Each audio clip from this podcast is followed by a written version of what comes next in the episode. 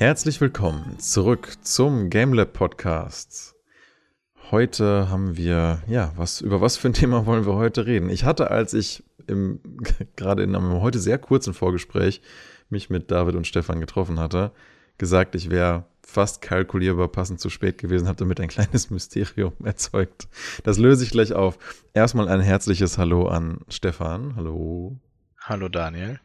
Hallo Stefan. Und David ist auch wieder dabei. Hallo David. Hallo Stefan, hallo Daniel. Hallo. Ja, wir machen normalerweise sonntags immer so um 12.30 Uhr starten wir und ich war so, hm, ich brauche auf jeden Fall bis um 12.45 Uhr und dann wurde es doch einen kleinen Ticken länger. Äh, der Grund ist äh, gar nicht so schwierig zu erklären. Ich habe wieder Outer Wilds weitergespielt. Und ähm, aber diesmal ein bisschen anders als vorher. Also für die, die es nicht wissen, okay, wie redet man über Outer Wilds? Naja, gut, ich meine, das kann man vorwegnehmen. Outer Wilds spielt sich in ungefähr 20 Minuten Loops und dann endet etwas. Und dann musst du wieder halbwegs neu anfangen. Und diese 20 Minuten Loops sind eigentlich gut kalkulierbar. Und ich wusste eigentlich so um 12.20 Uhr, so um 12.21 Uhr, meine ich so, ah du, ey, ich muss, also erkläre ich gleich warum, dachte ich mir so, ah, ich muss gleich in den Podcast. Äh, Mist, ah, gut, bis um 12.40 Uhr, ja komm, eine Session noch. Ähm, selber hätte ich es ja pausieren können, an sich. Aber ich spiele das gerade und, und da ist die kleine Neuerung drin bei dem Game. Ich spiele das mit einem Kumpel zusammen, dem ich das letztens empfohlen hatte, weil er meinte so, boah, es ist so schwierig, richtig gute Games zu finden, die einen wirklich mal herausfordern und einen ernst nehmen als Spieler. Und ich meine so, hey, hast du schon mal Outer Wilds gespielt? Und er war so, wie, was ist das? Und dann habe ich ihm das fünf Minuten gepitcht und er war so, okay, okay, ich kauf's ja schon. Das klingt genau nach dem, was ich gerne haben will. Cool. Und dann meine ich so, du, okay, aber ich finde es halt dermaßen interessant, ähm, weil ich schon viel davon kenne, das nochmal zu sehen. Wie wäre es denn, wenn wir das zusammenspielen? Und meinte er so, ja, coole Idee. Tag später meinte er so, oh, ich habe voll den krassen Shit gefunden. Und ich war so, oh, Junge, lass uns das zusammen angucken. Meinte, ja, aber, aber es ist so interessant. Es ist, und er ist normalerweise nicht so begeistert von Games, ja, also nicht auf die Art und Weise. Also, ja, aber ich konnte nicht aufhören. Meinte ich so, wie lange hast du denn gespielt? Ja, so zwei Stunden. Meinte ich so, ah, Gott sei Dank, ich habe so neun bis zehn ungefähr gespielt. Alles gut. Da kann ja nicht viel passiert sein. Und da war er so, ja, hast du das und das gefunden auf dem und dem Planeten?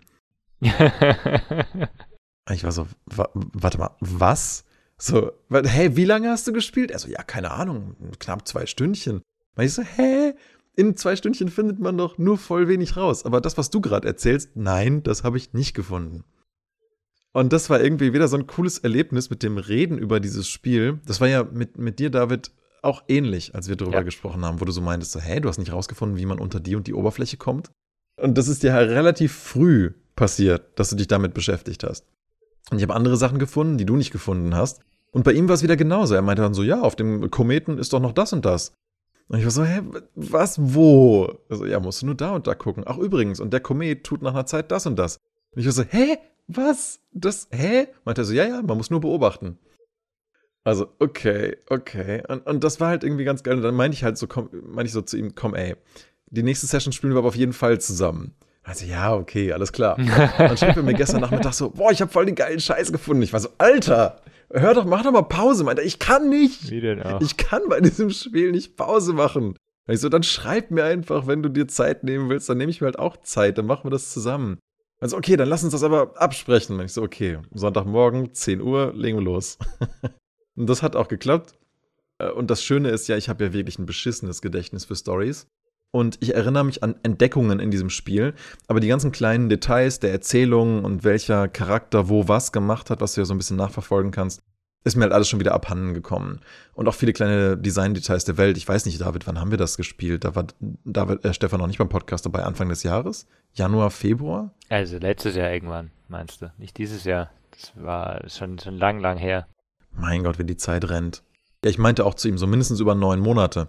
Und ich erinnere mich witzigerweise noch an die Kerndiscoveries, aber halt nicht an die ganzen Storytelling-Details.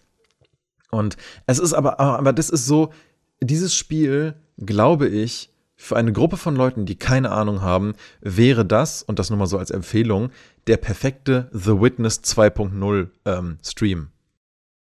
Dieses Spiel ist so unvergleichlich viel geiler, wenn man zusammen dran rumrätselt. Es hat zwar eine sehr dicht gepackte Atmosphäre, äh, die man auch noch mal anders und intensiver erlebt, wenn man alleine spielt. Man gruselt sich auch mehr vor bestimmten Orten, weil die einfach düster und mysteriös sind. Aber es, äh, ey, ich sag dir, dieses Spiel zusammen durchzurätseln, ist so geiler Scheiß einfach. Das kann ich nur empfehlen. Am besten eine Gruppe von Leuten, die gerne anspruchsvolle Spiele mit einer coolen Story zum Selbstentdecken spielen wollen, die wo niemand etwas über dieses Spiel weiß. Und einer spielt es und der Rest rätselt mit, weil das Movement in dem Game ist selten das Problem. Das Problem ist eher, dass man nicht alles über dieses Spiel weiß. Also was heißt alles? Dass man halt überhaupt nichts über dieses Spiel weiß und dieses Spiel besteht ja daraus, Dinge dann nach und nach zu wissen. Wie ist es denn, wie, wie spielt es denn? Spielt ihr beide gleichzeitig oder macht ihr so wie bei With a Witness, einer spielt und der andere schaut nee. zu und kommentiert? Genau, wir machen es eigentlich genauso. Er spielt das, shared mir sein Fenster über Discord und ich gucke halt zu und da wir ja glücklicherweise beide kein schlechtes Internet haben, ist es auch fast so, als, naja, würde ich halt seinen Spielscreen sehen. Es halt nur, sitzt halt dann nicht neben mir, aber ansonsten, als ob wir in einem Screen spielen. Ja, man kann sich halt nicht abwechseln, aber das liegt einfach nur daran, weil wir halt nicht sowas wie einen SharePlay eingerichtet haben. Das kann man bestimmt irgendwie machen, aber finde ich ehrlich gesagt gar nicht so schlimm, weil meistens redest du miteinander und entscheidest dich dann an irgendeinen Ort zu gehen und dort was rauszufinden. Und was einfach cool ist, dieses, man übersieht weniger. Ja. Man, hat, man hat einfach, während der eine steuert und guckt und sich meistens in die Mitte seines Bildschirms fokussiert, ähm, guckt der eine eigentlich die ganze Zeit nur in Ruhe das Bild an, ohne steuern zu müssen. Und du siehst einfach mehr. Gerade so Stuff mit, es gibt, man muss echt aufpassen bei dem Game, da nicht zu spoilern. Es gibt einen kleinen Mond, der ist immer mal woanders. Und das ist so ein bisschen so ein kleines Geheimnis, warum hm, der so funktioniert und was der ist und was der tut und worauf der einen hinweist. Und du siehst ihn halt entweder oder du siehst ihn halt nicht. Und mir ist es heute zweimal passiert, dass er sich umgeschaut hat und hatte ihn mitten im Sichtfeld und hat ihn aber so bewusstseinsmäßig nicht wahrgenommen.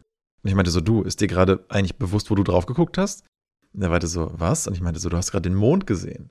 Er war so, was? Wie? Nein, wie? Wo war der? Wo war der? Und dann hat man halt versucht, nochmal rauszufinden, ob man ihn nochmal schafft, ihn zu sehen.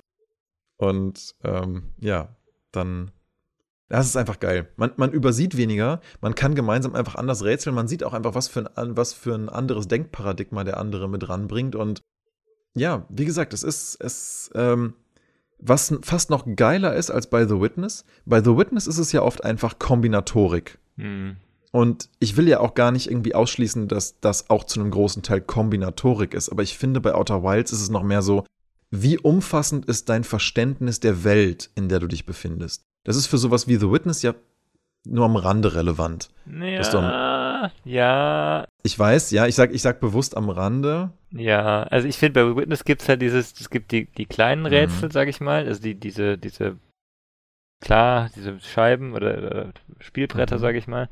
Und da gibt es ja aber auch noch die ganze Welt, die auch Rätsel beinhaltet. Und da ist schon auch nicht unwichtig, dass mal einer was sieht und sowas. Aber ich weiß schon, was du meinst.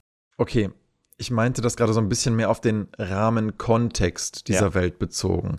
Die Welt an sich halte ich auch für das Puzzle-Objekt mit bei The Witness. Absolut. Ja. Und da kann man sich auch super. Aber ich weiß, was du meinst. Was man ja. übersieht. Genau, aber dann weißt du auch, warum ich so nicht drüber reden will. Weil das einfach eine schöne, versteckte Geschichte ist. Ja, aber ich, wie gesagt, bei The Witness, finde ich, steht Kombinatorik und Logik im Vordergrund. Und bei Outer Wilds steht so Verständnis dieses Spieluniversums, in dem du dich befindest. Ja. Ich finde das super schwierig, beides. Äh, David, du wirst wahrscheinlich ungefähr verstehen, was ich meine, weil du beide gespielt hast, aber. Hm.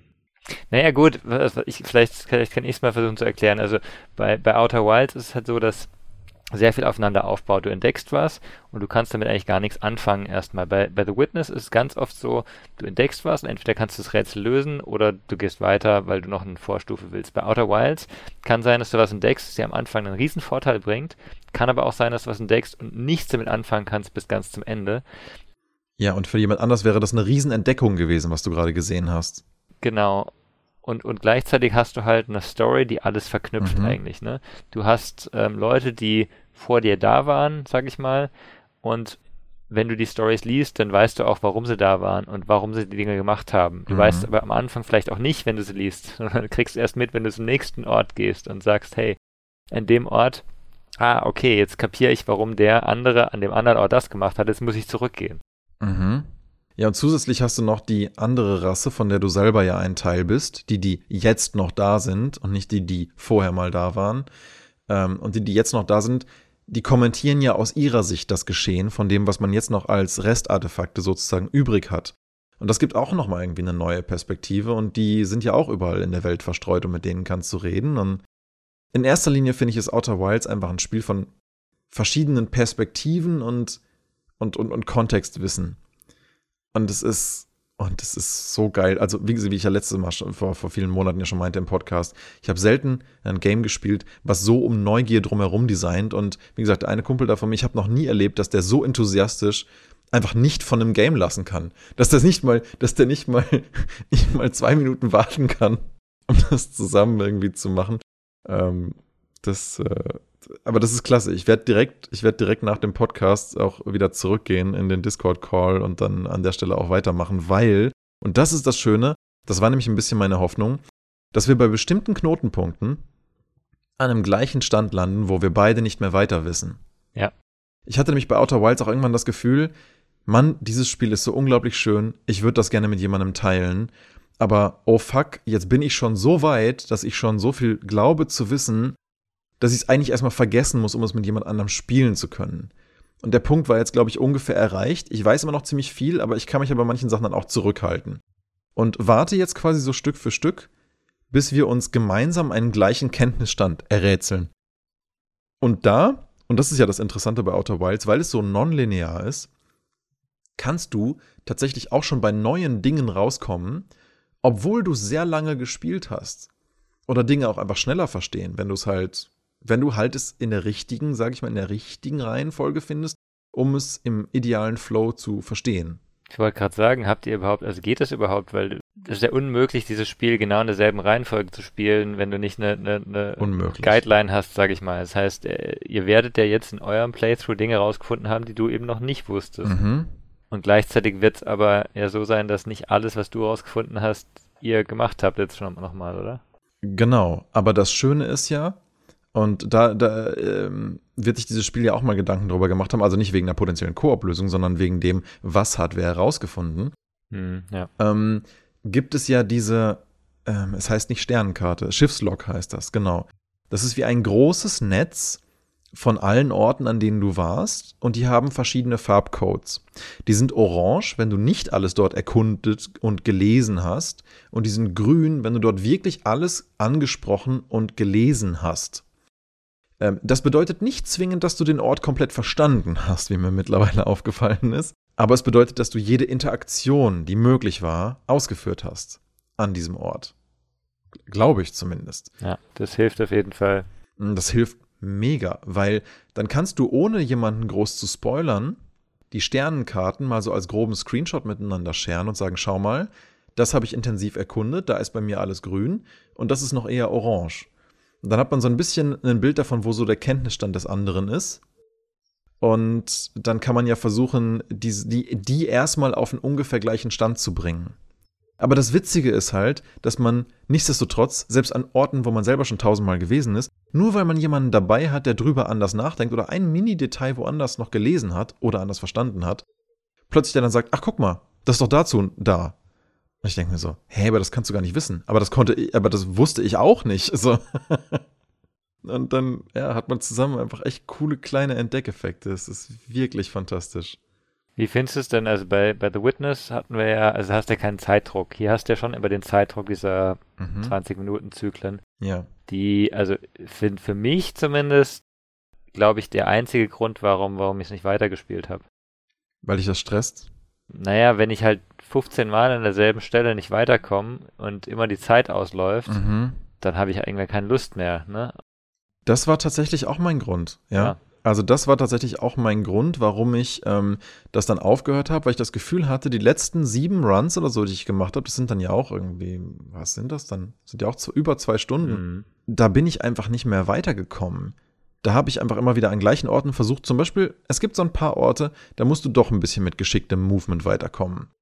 Und wenn du das halt ein, zwei Mal verballerst äh, und dann deswegen stirbst und dann wieder hin, und der Weg ist ja dann auch nicht immer kurz, je nachdem, wo du halt hin willst, gibt es so ein paar Orte, die einfach echt gefährlich sind. Ja. und du verkackst es dann und wieder und wieder und wieder und du musst halt immer wieder ganz vorne starten. Ist schon okay, weil das ergibt alles Sinn in der Spiellogik, aber das war genau das, was es für mich irgendwann auch ein bisschen repetitiv gemacht hat. Ich muss aber auch sagen, auch was das angeht, hilft es, denke ich, da zu zweit zu sein, weil man nicht das Gefühl hat, man wird halt irgendwie damit so alleine gelassen, so im wahrsten Sinne des Wortes, sondern dass man selbst in der Zeit, wo irgendwas nicht läuft, man miteinander versuchen kann zu überlegen, was versuchen wir stattdessen oder was ist vielleicht gerade schiefgelaufen. Man hat quasi eine weitere Stimme in seinem Kopf, die einem hilft, das rauszurätseln und neue Ansätze zu finden. Und das war genau mein Problem so ein bisschen, warum ich irgendwann aufgehört habe, dass ich irgendwann das Gefühl hatte, bei manchen Orten hat mir der neue oder frische Ansatz gefehlt, es nochmal anders zu probieren. Hm, okay. Und dieses Problem, finde ich, ist durch einen Pseudo-Koop-Modus irgendwie wird das dadurch weniger relevant. Ja, kann ich mir gut vorstellen. Eben, das war, das war für mich jetzt interessant. Wird es denn besser oder wird es ähm, eben noch stressiger, sozusagen? Könnte, könnte auch sein können. Das Spiel wird signifikant besser zu zweit. Vor allen Dingen, weil du dich. Äh, der eine kann ja sogar die ganze Zeit äh, dir auch so ein Update geben, so nach dem Motto: Ach, by the way, wir haben noch ungefähr 50 Prozent unserer Zeit. Es lohnt sich, wenn wir jetzt noch das versuchen. Das sollten wir vielleicht eher nicht versuchen. Allein das kann dir echt frustrierende Momente sparen, weil dir jemand der halt nicht steuern muss, die ganze Zeit so Kontextinfos geben kann. Ja. Und es hilft echt. Und wie gesagt, einfach generell zusammen was zu rätseln. Ich habe das bei The Witness zum ersten Mal gemerkt. Ich habe die ganze Zeit nach einem Spiel gesucht, wo das dann ähnlich cool sein könnte, weil wir haben ja Quern gespielt und Quern fand ich auch unterhaltsam. Aber irgendwie fand ich The Witness war das, war einfach noch besser, was das angeht. Das, das war einfach noch mehr für diese Art von Spielmodus geeignet. Und wenn ich jetzt was empfehlen müsste für diese Art von Stream nochmal, dann würde ich sagen, ein Team von Uninformierten zusammen Outer Wilds zu spielen. Das ist wirklich immer noch ein wunderschönes Erlebnis und ich bin mir jetzt sehr sicher, dass wir dieses Spiel innerhalb bis zum nächsten Podcast durchhaben werden, weil es, es schafft auch einfach nochmal eine ganz andere Euphorie. Mhm. Das ist wie, als ob du zusammen einfach auf ein Abenteuer gehst. Ja? Ähm, ich, war, ich war gestern wieder segeln mit, mit, mit Leuten, die neu dabei waren und ähm, so der eine davon hatte das, glaube ich, noch nie gemacht, fast nie.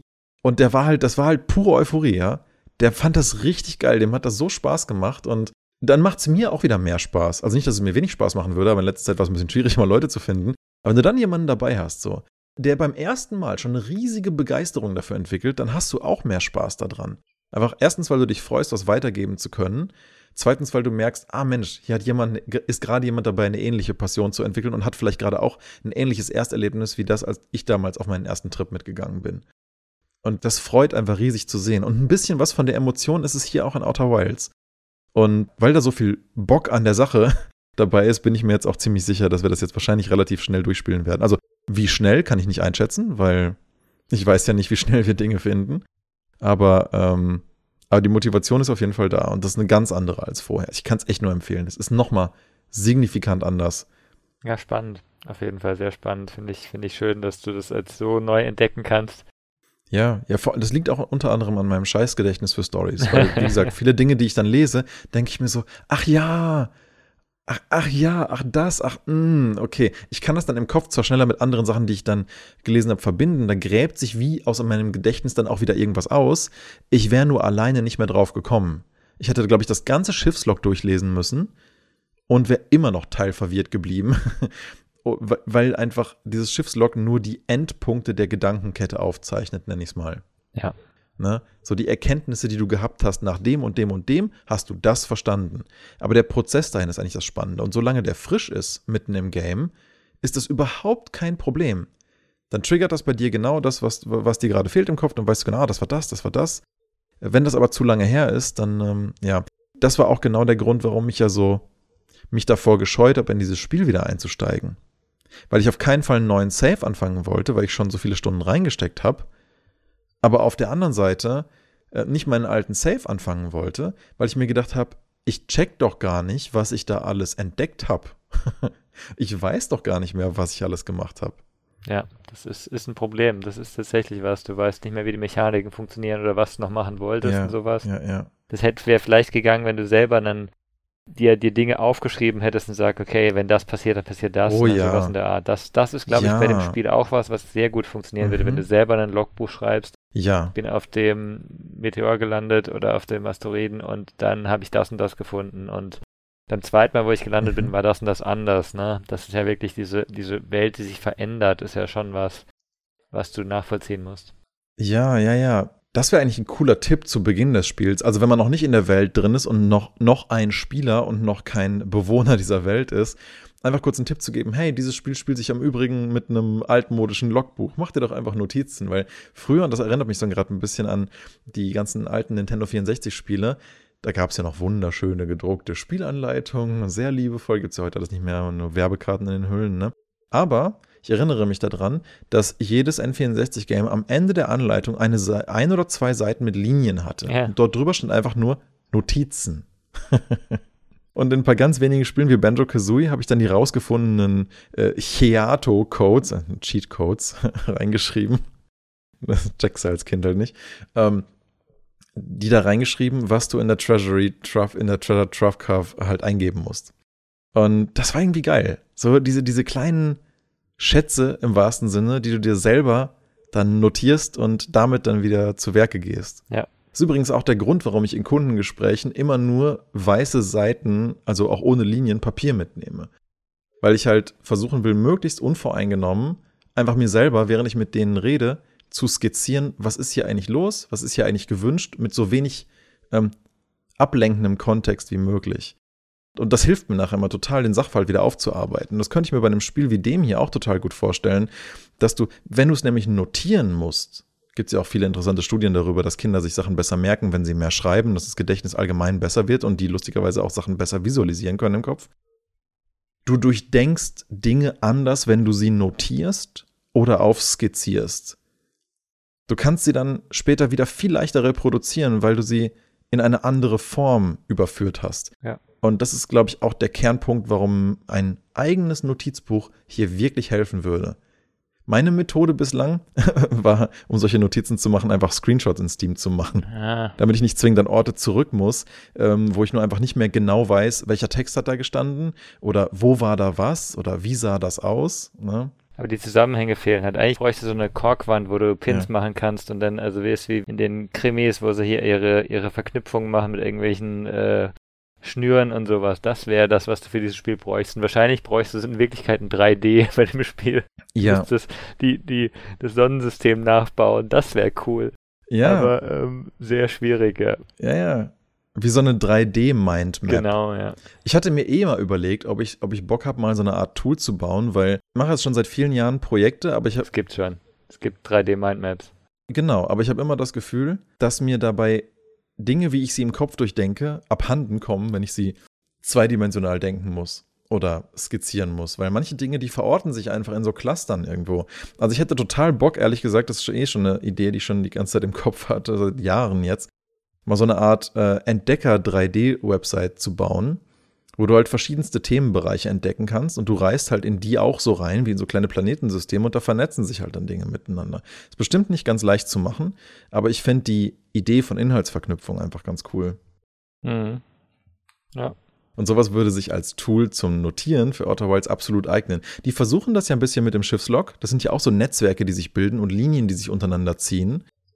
Ähm, aber ja, da geht es ja auch kreuz und quer durcheinander. Und was die nicht haben, sind, glaube ich, so ganz, ganz, ganz bunte Querverweise, die dann halt irgendwie so einen Bogen im dreidimensionalen Raum vom einen zum anderen Punkt schlagen, sondern die sind ja zweidimensional. Na, das heißt, so die ganzen Querverweise vom einen ans andere Ende zwischen zwei Planeten oder so, die hättest du da halt nicht abgebildet. Ja.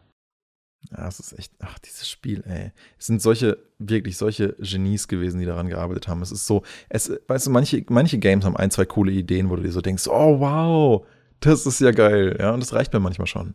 Aber Outer Wilds ist einfach voll mit diesen Dingern. Voll. Jeder kleinen Scheißecke denkst du dir so, wow, das, das ist mal wirklich zu Ende gedacht worden. das ist einfach geil. Von wem ist das eigentlich nochmal?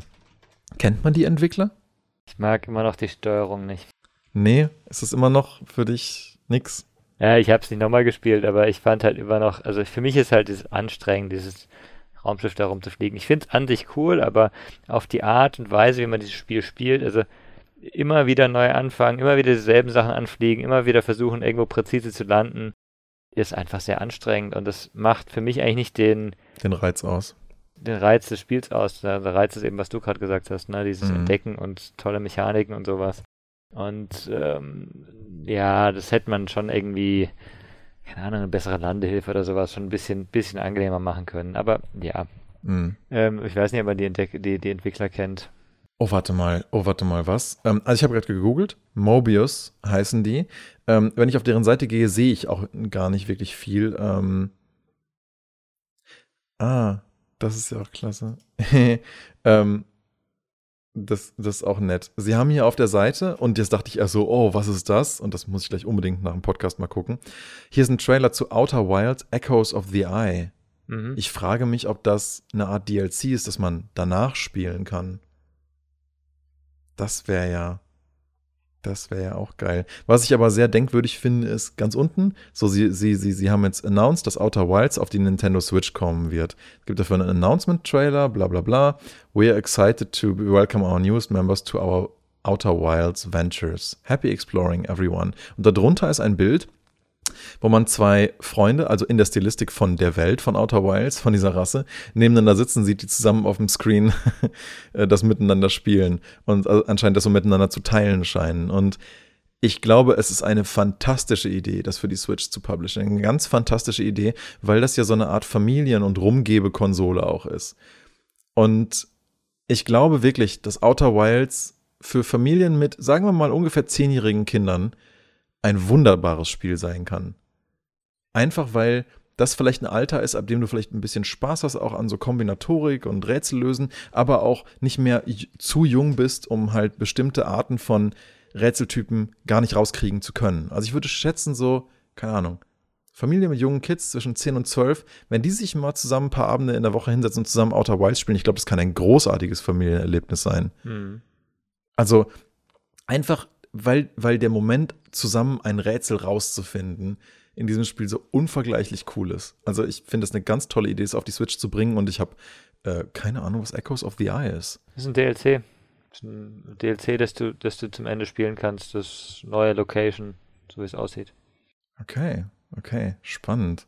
Weil, wenn man weiß, was The Eye ist, macht der Titel auf jeden Fall Lust darauf. Mhm. Ha. Aber ich gucke gerade mal so ein bisschen durch, klicke hier auf Games. Es gibt ein Beacon 38. Das ist, okay, das ist auch so eine Art, so eine Art Mobile-Handyspiel. Was ist das? Explore the Unknown. It's a mobile exploration game where you use sonar to navigate through a dangerous, beautiful alien world. Ich habe den Eindruck, das ist, was sie vorher gemacht haben haben daraus so ein bisschen Learnings gesammelt und dann war Outer Wilds so ihr Meisterstück davon. Das einzige andere, was ich hier noch finde, ist Terra Chroma combines a riveting puzzle mechanic with RPG elements for gameplay experience like no other. Players learn elemental magic skills to defeat increasingly challenging, challenging puzzles. Okay, also beide anderen Games, die die gemacht haben, sehen aus wie Mobile Games mit ja witzigen Charakteren, mit mit Elementspielereien und, und das andere ist halt so Space Exploration. Und ich habe so den Eindruck, die haben die beiden Dinger genommen und aus den besten Ideen davon Outer Wilds gemacht. Ich kenne die anderen Spiele nicht, keine Ahnung, ob die da irgendwas rausgenommen haben, aber natürlich, wahrscheinlich irgendwie schon. Aber es ist ja interessant, dass die auf jeden Fall von Mobile kommen und mhm. nicht ähm, jetzt davor PC gemacht haben. Nee, also wie gesagt, zwei Mobile Games, Beacon 38 und Terra Chroma. Und sonst nichts. Und das neueste ist eben Outer Wilds. Und ich glaube, nachdem die, nachdem Outer Wilds halt wirklich viele Preise abgeräumt hat. Oder zumindest ein paar, die ihnen wichtig sind. Man sieht hier so ein paar Dinger. Ähm, aber im Indie Games Festival, ja, ja, okay. Das hätte ich auch wirklich schade gefunden, wenn sie da nicht volle Kanne abgeräumt hätten. Ah, Golden Joystick Awards Winner hier, Best Indie Game. Ähm, ich finde, das Ding hätte mehr Preise verdient. Das hätte bei den Game Awards auch besser abschneiden müssen. Also wirklich, wirklich einfach wundervoll. Bin echt gespannt, was Echoes of the Eye ist. Muss ich da wohl mal reingucken bei Gelegenheit. Mhm, genau. Dann bin ich mal gespannt, was du noch sagst, ähm, ob ihr wirklich durchkommt bis zum nächsten Mal. Ja, ich. Oder ob ihr verzweifelt seid, weil irgendwas nicht funktioniert. ja, also wie gesagt, das, ähm, wir sind jetzt an dem Punkt, wo ich nicht gecheckt habe, wie man unter die Oberfläche des einen Planeten kommt. Witzigerweise hast du das ja relativ schnell rausgefunden, ne? Ja. Ich war sogar an verschiedenen Locations, wo mir da Dinge zu erklärt wurden. Aber ich weiß nicht, ich glaube, mir fehlt irgendein Detail. mir fehlt irgendein Detail, ähm, das mich nicht rausfinden lässt, was das letzte Puzzle-Piece ist, was mir fehlt, um diese Infos zu nutzen, um es wirklich unter die Oberfläche zu schaffen. Also, hm. Mal schauen. Ist jedenfalls nach wie vor absolut, absolut wundervoll. Wenn ich irgendwann mal anfangen würde, Spiele zu entwickeln, wäre das genau die Art von Game, wo ich mega Bock drauf hätte. Aber wie gesagt, man darf das nicht unterschätzen. Allein die ganzen Systeme mit der, mit der ganzen Gravitation und äh, Kräfte, die auf Dinge einwirken. Es ist ja nicht einfach nur ein, Puzzle-Game zum Durchlaufen mit wie ein Escape Room oder so. Es ist ja eine, eine ganze Welt, die inhärente Regeln und Logiken hat, die alle aufeinander Einfluss nehmen und ah, ich glaube, so darf man echt nicht unterschätzen. Es ist wirklich eine, auch technisch echt eine Meisterleistung. Ich finde, die hätten mehr Preise verdient.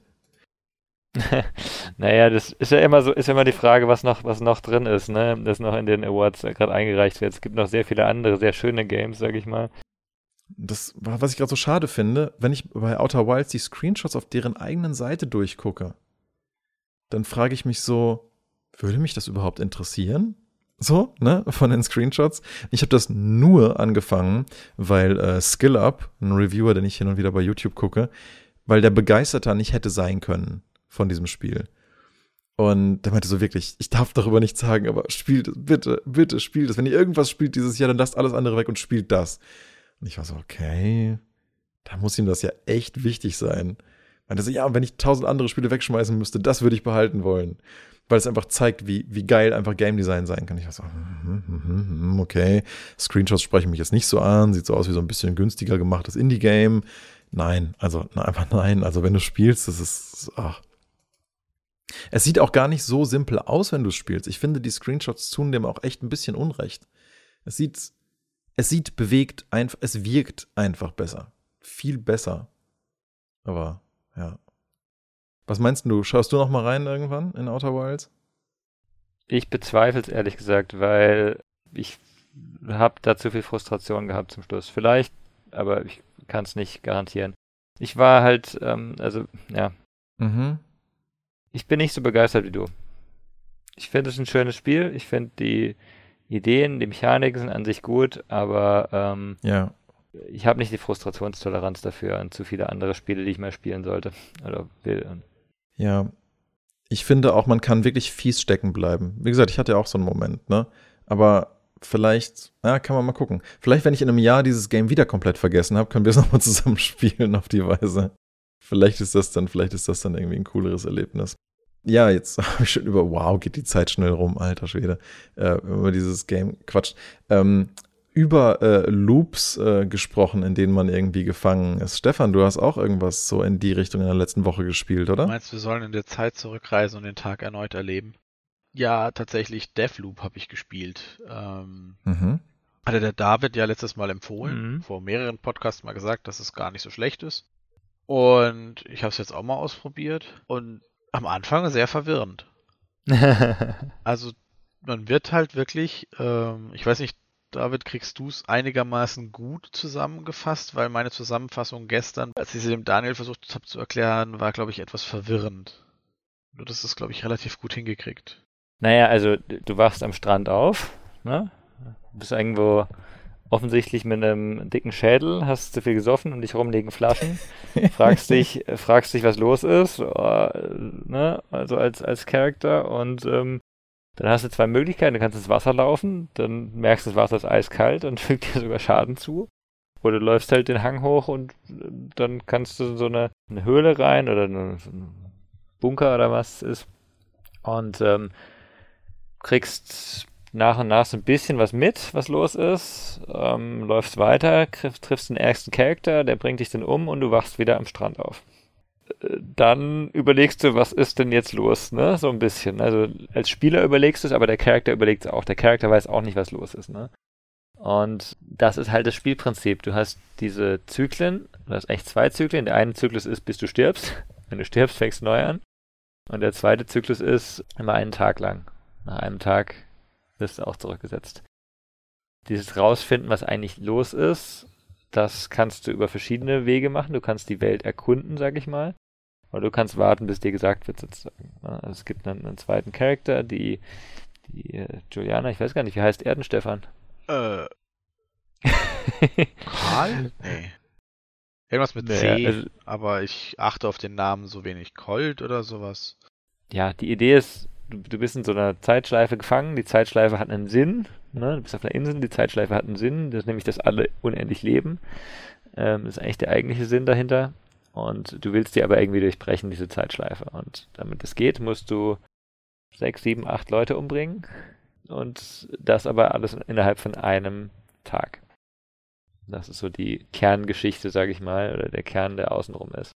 Und was da dann alles noch geht und wie es funktioniert, ist so eine 50er Jahre, bisschen nicht so richtig Steampunk, aber so 50er Jahre Sci-Fi äh, verpackt, ne?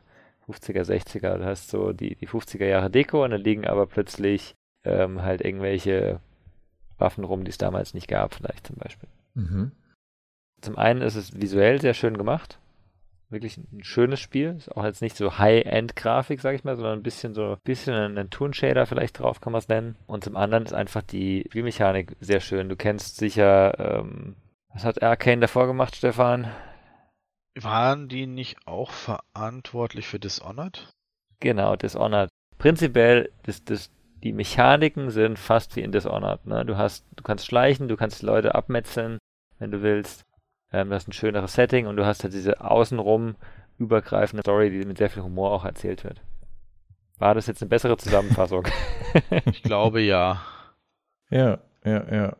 Ja, es ist, es ist halt sehr verwirrend, weil man am Anfang halt natürlich an das Spiel rangeführt wird, aber gleichzeitig halt voll reingeworfen wird. Und gerade in diesen Obermenüs, du darfst mich gerne korrigieren, finde ich sehr unübersichtlich gestaltet. Was findest du unübersichtlich? Gerade am Anfang, wenn du mal gestorben bist und du kommst dann in dieses Menü, wo du deinen Tag bestimmen kannst. Ja. Äh, das finde ich ist sehr unschön gestaltet so. Hm mir ist es oft passiert, man kriegt Hinweise, man findet Hinweise, man hat dann extra auch wie bei Outer Wilds so eine Art Informationsboard, wo man halt alle Informationen, Tipps und so lesen kann und dann heißt es ja, hier, das und das sollst du abschalten und das machst du am besten mittags. Und dann musst du halt den Loop neu starten irgendwie, weil du bist schon im Nachmittag oder Abend und dann hast du irgendwie das Missionssymbol, dass du jetzt richtig bist, klickst du drauf, bist aber am Morgen statt im Mittag. Also, okay, scheiße, darf ich die Mission neu starten? Ist der Morgen verschwendet. Hm, aber das ist so vielleicht auch einfach nur Gewöhnungsgeschichte. Also, dass man da erstmal reinkommen muss. Ich habe nicht so weit gespielt. Ach, okay. So weit bin ich nicht. Ich bin, habe nur den Anfang angespielt, um die ersten was ein, zwei Stunden, glaube ich. Mhm. Und da kommt man nicht so weit. Also ich kam ich nicht so weit. Das ist auch so ein Ding, das ich ein bisschen traurig fand. Es dauert ewig, bis du dann mal in diesen Punkt kommst, wo du Sachen behalten kannst, wenn du quasi stirbst. Also du, du kommst immer weiter, du findest immer mehr und es, es wird auch immer besser. Du musst, es ist auch sehr lustig gemacht, dass du da irgendwas finden musst und so, aber es ist schon gewöhnungsbedürftig. Also es ist auch von der Mechanik, Dishonored als Vergleich ist super. Aber dann merkt man aber auch sehr, sehr schnell, okay, das Schleichen findet dort halt ganz anders statt. Also ich habe so das Gefühl, am besten laufe ich eigentlich so, okay, ich probiere es beim ersten Mal mit reinschießen. Und mit 80% der Fälle komme ich durch. Wenn es zu viele sind, dann schleiche ich halt. Ja. Waffengewalt löst in dem Fall tatsächlich fast alle Probleme. Es ist im Herzen ein Shooter, auf jeden Fall. Ja. ja. Aber ansonsten ist es halt ein schöner Zeitvertreib für mal zwischendurch.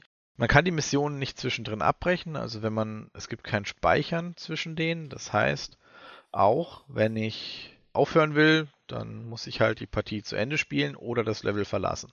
Das kann ich jederzeit tun. Aber halt eventuell die Mission dann nicht erfüllen und damit die Zeit vergeuden, also den Zeitabschnitt, in dem ich das machen konnte. Aber im Wesentlichen ist es ja auch so ein, so ein zyklisches Game. Ne? Ist da irgendwas, jetzt für dich, jemand wie dich, David, ist da irgendwas für dich im Game-Feeling auch anders? Also hast du das Gefühl, bei sowas bleibt man vielleicht weniger stecken, was irgendwie zielgerichteter? Oder ist das, ich glaube, es ist schon kategorisch komplett anders, ne? So vom Spielfeeling her. Ja, du hast halt schon klarere Ziele. Bei, bei Outer Wilds weißt du eigentlich gar nicht, was du machen sollst, so richtig, ne? Ja, das ist eigentlich auch der Sinn des Spiels, dass du halt eben nichts weißt, ne? Ja. Das ist bei Deathloop auch schon so. Du weißt am Anfang auch nicht eben, ähm, wen musst du jetzt da umbringen und wie, ne? Aber du findest Schritt für Schritt raus, wie das geht. Und das ist wieder, klar, ist bei Outer Wilds auch so, aber bei Outer Wilds ist alles sehr viel ungenauer, ne? Da hast du irgendwie die, was weiß ich, wie die heißen, diese Ancients, die da halt davor waren und, ähm, und irgendwelche Nomai, glaube ich. Genau, die Nomai, wo du halt irgendwas von denen findest, was aber auch nicht klar ist. Und bei Deathloop steht halt irgendwo auf dem Zettel, der Typ kann sie unsichtbar machen und ähm, dann kannst du ihn halt nicht angreifen, so von der, von der Idee her. Und dann musst du halt schauen, okay, darfst du ihn wahrscheinlich nicht erschrecken, damit er sich unsichtbar, nicht unsichtbar macht und du ihn weiter angreifen kannst. So, das, das ist halt die, der Unterschied ist schon deutlich klarer. Gleichzeitig, ja, du musst dir trotzdem für dich den besten Weg raustüfteln. Ne? Ähm, und ich glaube, das ist eben, Stefan, du hast weitergespielt. Hast du schon mal jemand umgebracht von denen? Äh, ja, also tatsächlich ist es auch wesentlich experimenteller. Also es, es geht schon in, komplett in Dishonored, war ja auch noch ein bisschen strukturierter. Man könnte fast sagen, es geht so in diese ganz frühere, wie hießen das, Might and Magic Geschichte, wo du im Endeffekt deine Umgebung fast vollkommen nutzen konntest. Mhm. Es gibt halt verdammt viel zu entdecken und er merkt sich das dann auch. Also du musst wirklich dir vorstellen, du gehst in dieses Level und der Charakter weiß nichts über dieses Level. Du erkundest es und alles, was du dann quasi entdeckst, so, hm, da sind zwei Generatoren. Ha, okay. Und dann kriegst du das als Hint, dass du damit irgendwas vielleicht interagieren könntest. Und beim nächsten Mal, wenn du dort bist, ah ja, da ist ein Batterieslot, machst du die Batterie rein. Dann heißt es ja, zwei Generatoren, Vielleicht solltest du beide mit Strom versorgen, weil ich hatte nur einen versorgt, an den anderen kam ich nicht dran. Also, hm. Ich habe gesagt, hey, probier es doch mal mit beiden. Vielleicht passiert dann irgendwas.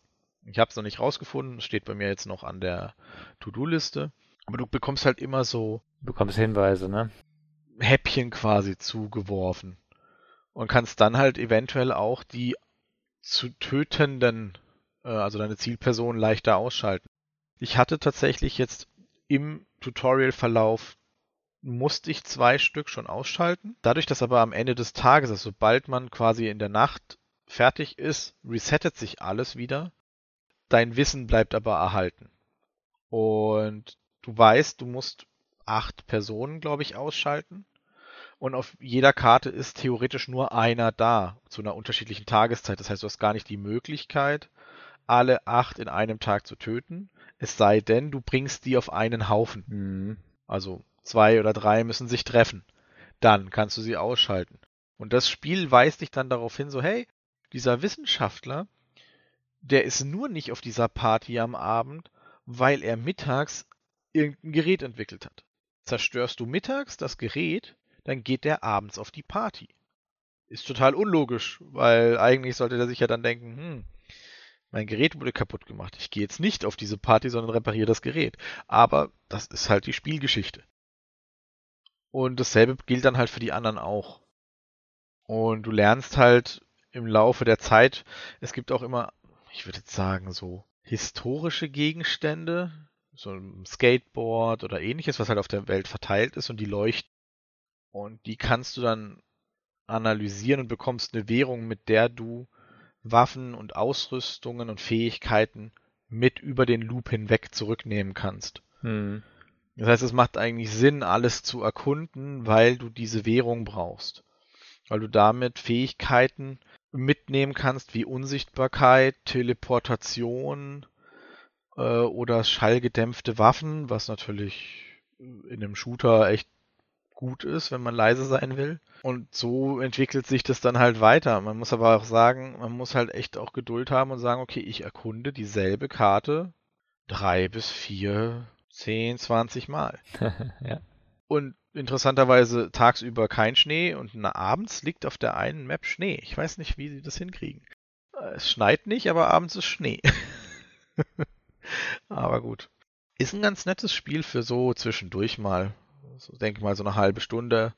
Mich reißt es nicht so sehr vom Hocker, aber es ist doch ein schöner Zeitvertreib, wenn man mal einen Shooter spielen will wieder.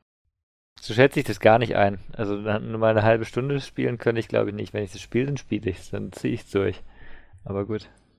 Ich kann es nicht länger spielen. Also ich kann eine Mission machen, dann habe ich schon so wieder so, ah, jetzt habe ich erstmal wieder, gut, eine Mission gemacht, jetzt brauche ich keine neue machen. Weil jedes Mal, wenn du dann eine neue Mission machst und du bist unkonzentriert, könnte das bedeuten, dass du den Loop versaust. Ja, klar. Und da habe ich dann einfach keine Lust drauf. Okay. Weil ich möchte das eigentlich, ich habe keine Lust, da 50 Stunden rein zu investieren, weil das, das eben, ich habe keine Lust, diese Karte zehnmal zu machen, weil ich irgendwas übersehen habe. Ja. Sondern wenn ich dann weiß, ich habe die Infos, ich mache die halt, entdecke einen neuen Bereich, dann kann ich das machen, alles cool. Aber dann möchte ich es auch durchziehen. Und dann weiß ich, jetzt habe ich das geschafft, jetzt kann ich zum nächsten. Du kannst ja nicht laden und speichern. Das ist dann so wieder so. Bei Dishonored konntest du, wenn du irgendwie gemerkt hast, oh, hast du dich verschlichen oder dieser Teleporter nicht funktioniert, hast du kurz geladen, konntest wieder weiter versuchen, deinen Stil zu machen. Dishonored war viel leichter, klar, von der Blickweise, ja. Genau, und versuchst du dich halt bei Deathloop durchzuschleichen, ganz ehrlich, das klappt meistens sogar nicht, weil es technisch irgendwie nicht so super funktioniert. Du hast eine Machete, du stehst hinter ihm und bekommst aber nicht den Kill-Button. Was? Ja, der ist bei mir ab und zu nicht da. Also drücke ich halt die linke Maustaste, dann schlägt er ihm halt den Kopf ab. Ist auch okay. Oder dann steht einer direkt vor mir oder drei Leute gucken sich gegenseitig an. Ja, wie machst du das lautlos? Dann töte ich den einen, die anderen zwei entdecken mich halt. Du musst halt weglocken. Sie können halt nichts. Also ich meine, ein bisschen kreativ sein. Das ist mir dann schon wieder zu blöd, weil ich habe ja eigentlich alles da, was ich brauche. Ich glaube, das ist nicht ein ganzes also Spiel für dich, wenn du keine okay. Lust hast, kreativ zu sein. Also ein bisschen muss man da schon entdecken und kreativ sein ist Kernkomponente des Spiels. Ja. Genau, ich habe ja auch ab und zu durchaus mal Lust, kreativ zu sein. Aber ich habe dann aber auch so Waffen. Ich habe, du kriegst dann eine Nagelpistole. So geil, das ist eine lautlose Waffe, richtig cool. Damit lege ich jetzt einen um. Schön lautlos, alles cool. Ich schieß auf ihn. Ich schieß nochmal. Ich hab's halbe Magazin auf ihn verfeuern müssen. In der Zeit hat er alle seine Kollegen geholt. Dann dachte ich, okay, die lautlose Waffe taugt nichts. Headshots. Ein Headshot und der ist tot? Nein, bei mir nicht. Die tragen doch alle Masken. Bei mir funktionieren die Headshots dann nicht. Ich habe aber dann von einem der Bosse, der sich irgendwie durchsichtig und äh, unsichtbar und lautlos machen kann, von dem habe ich halt eine, äh, eine schallgedämpfte Waffe gekriegt. Damit funktioniert es viel besser. Mal eine andere Frage. Haben denn so zyklische Games für euch irgendeinen besonderen Reiz in irgendeiner Form? Oder wird das irgendwann zu repetitiv? Oder wie seht ihr das? Kommt drauf an. Also ich finde, die Spiele haben ihren Reiz. Ist, ich meine, jedes Roguelike geht ja in die Richtung. Du stirbst, fängst von vorne an und machst weiter. Ob es jetzt kompletter Rollback ist, das spielt dann eigentlich keine Rolle. Das hat schon seinen Reiz. Das muss sich aber halt in dem Fortschritt gut anfühlen. Dass du halt trotzdem weiterhin immer Fortschritte machst wenn du halt komplett zurückgeworfen wirst und fängst komplett von vorne an, finde ich es halt ein bisschen frustrierend oder sehr schnell frustrierend. Ich würde sagen, es kommt drauf an, ob es in die Story reinpasst oder nicht. Also ich finde Spiele, die dich einfach zurücksetzen, finde ich grundsätzlich nervig meistens. Ne? Es gibt Gründe, warum ich manche Spiele, die ihr gerne spielt, nicht spiele. ne? Also Roguelikes sind für mich grundsätzlich immer so ein bisschen schwierig, weil genau dieses Zurücksetzen eben mich eigentlich eher nervt. Ja, hatten wir auch schon mal drüber geredet. Ja auch ähnlich, ja. In dem Fall ist es gut erklärt. Bei Outer Wilds ist es essentiell. Mhm. Ne? Und ich meine, also ich finde, bei beiden Spielen funktioniert das sehr gut. Für andere Spiele kann es halt immer das Problem sein. Wir hatten es jetzt auch von Stefan, ne? es kann halt repetitiv mhm. werden. Und wir hatten es auch bei Outer Wilds, wenn du zehnmal zum selben Planeten gehst und du kommst da nicht weiter. Ja. Okay, du kannst woanders hin und es später versuchen, aber.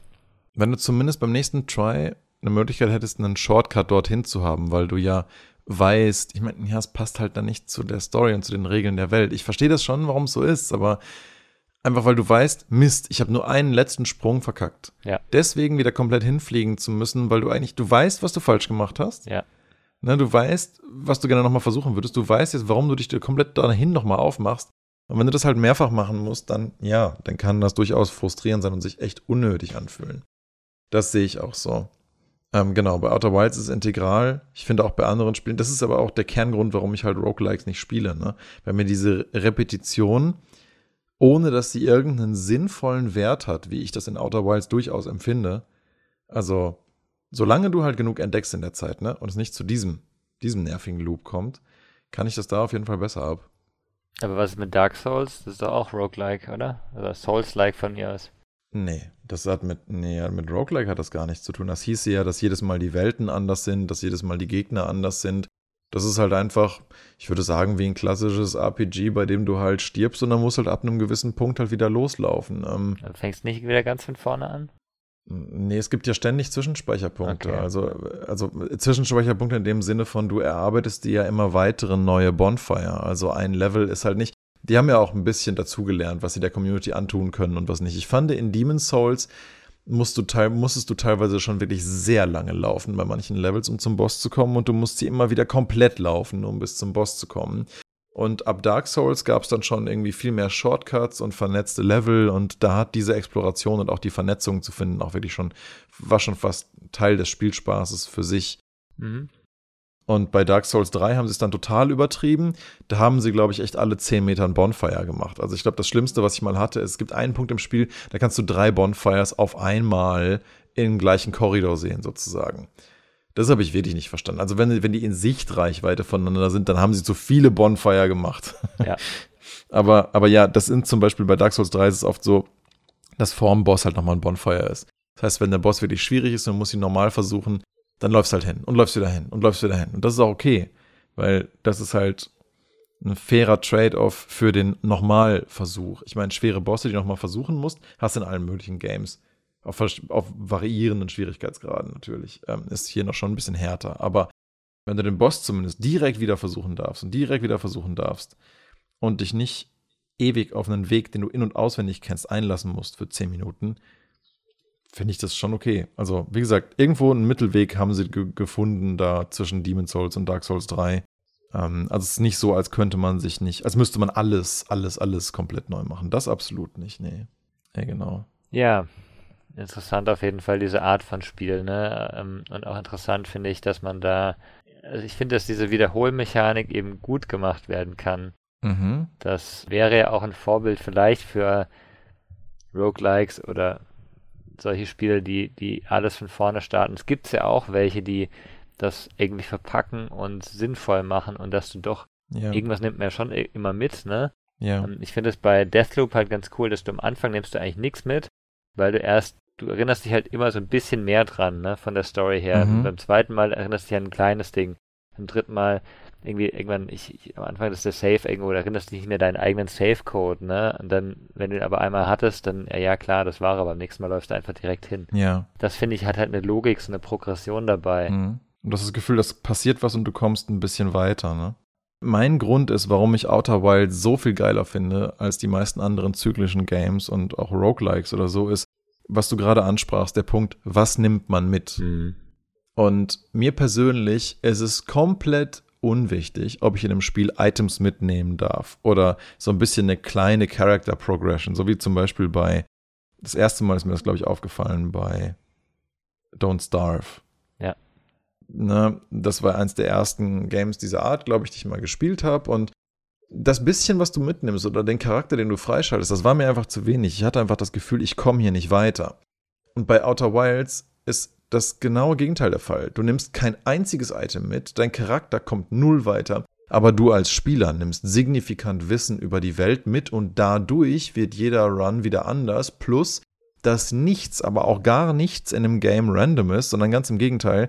Es ist das ultimativ kuratierte Erlebnis, die Entwickler wissen ganz genau, was sie dir da für ein Erlebnis bereitgestellt haben und was für eine Story und in welcher Welt. Und es ist dann einfach an dir rauszufinden, wie du es erkunden möchtest. Aber die Art von geilen Aha-Erlebnissen, die ich in so einem Spiel wie Outer Wilds habe, sind einfach von ganz anderer Natur als in einem Roguelike. Da habe ich solche Erlebnisse halt nicht. Die sind für mich halt dann einfach zyklisch. Ist es dann aber eher eine Entwicklung vom Alter her, weil meiner Meinung nach, wenn du jetzt bei Don't Starve zum Beispiel alleine spielst, das ist ja auch kein Roguelike oder wir reden gerade von einem anderen Spiel, das ist ja ein Survival Game. Für mich fühlt sich Don't Starve an wie ein Roguelike. Du hast randomly generated Maps, du fängst immer wieder an, du musst Ressourcen sammeln, du musst irgendwie überleben. Ja, du läufst nicht durch die Welt und hackst Monster, aber im Prinzip halt, doch läufst du durch eine Welt und hackst Viechzeug für Ressourcen. Und jedes Mal ist die Welt ein bisschen anders. Für mich ist Don't Starve tatsächlich ein Roguelike Survival Game. Aber du hast jetzt gerade gesagt, bei Outer Wilds nimmst du nichts mit außer das Wissen. Ja, genau. Wenn du bei Don't Starve stirbst, nimmst du nichts mit außer das Wissen. Das bist schneller, du lernst die Rezepte, du kennst deinen Charakter besser, du weißt, wie du anfangen musst. Ja, genau. Und in meiner Definition sind das Spiel-Items, die du mitnimmst. Du nimmst Item Progression mit, aber trotzdem bleibt der Rest des Spiels immer wieder nur ein Zufallscontainer für bestehende Gameplay-Mechaniken. Und mir persönlich ist es einfach nicht genug, um mich langfristig zu motivieren. Da habe ich lieber etwas, worüber ich was lernen kann und am Ende halt ein großes Aha-Erlebnis habe und für mich als Spieler selber irgendwie eine geile Story und eine wunderbare Welt erlebt habe, als halt einfach nur Mechaniken benutzt, die halt, wenn einem das Spielsystem Spaß macht, einem halt Spaß machen. Und dadurch, dass es so random ist, wird es manchen Leuten bestimmt auch weniger langweilig, aber weiß ich nicht. Das ist für mich ist da ein, ein, eine gigantische Kluft okay. zwischen diesen zwei Arten von Games. Ich persönlich kann echt nur hoffen, dass Morbius ähm, mehr solche Sachen machen wird und nicht die Mobil-Game-Schiene weiterfahren wird, wie sie das ähm, anscheinend vorher oder parallel gemacht haben. Mal gucken. Ja, ja, du hast die Mobile Games noch nicht gespielt. Vielleicht sind die auch sehr, sehr geil. das ist korrekt, aber von den Screenshots her und von der Beschreibung her ähm, erwarte ich da nicht allzu viel. Ich werde dem vielleicht mal eine Chance geben, um mal ein bisschen Kontext zu kriegen, wo die herkommen und vielleicht auch irgendwas zu entdecken, aber Outer Wilds beschreibt sich schon gänzlich anders, auch von ihnen selbst und ähm, ich schließe nicht aus, das mal zu testen, aber sieht für mich schon so nach einem ganz klassischen Mobile-Stuff aus. Die müssen ja auch ein bisschen Geld machen, ne? Outer Wilds wird jetzt nicht der Riesenseller gewesen sein, auch wenn es viele, viele Leute mittlerweile gespielt haben und kennen, durch coole Reviews und so. Ich glaube, dass es schon ganz gut war. Ja, für mich Outer Wilds absolut eines der besten zyklischen Games, die ich je gespielt habe. Und für mich, wie gesagt, ein Riesenunterschied zu anderen Vertretern dieser Art von Spielaufbau. Da wir jetzt auch schon eine Stunde rum haben, würde ich fast sagen, lass uns das doch mal die die Diskussion später fortführen. Vielleicht ja sogar nächste Woche mit mir von einem ausführlicheren Fazit, dann vielleicht mal rückblickend zu Outer Wilds. Ich hätte echt Bock drauf, ich bin gespannt, aber ich glaube, an Motivation fehlt es hier nicht. Muss ich mal gucken. Gut, prima. Da würde ich sagen, euch vielen Dank für den heutigen Podcast und wir sehen uns nächste Woche. Bis dann, ciao. Bis dann, ciao. Bis dann, ciao.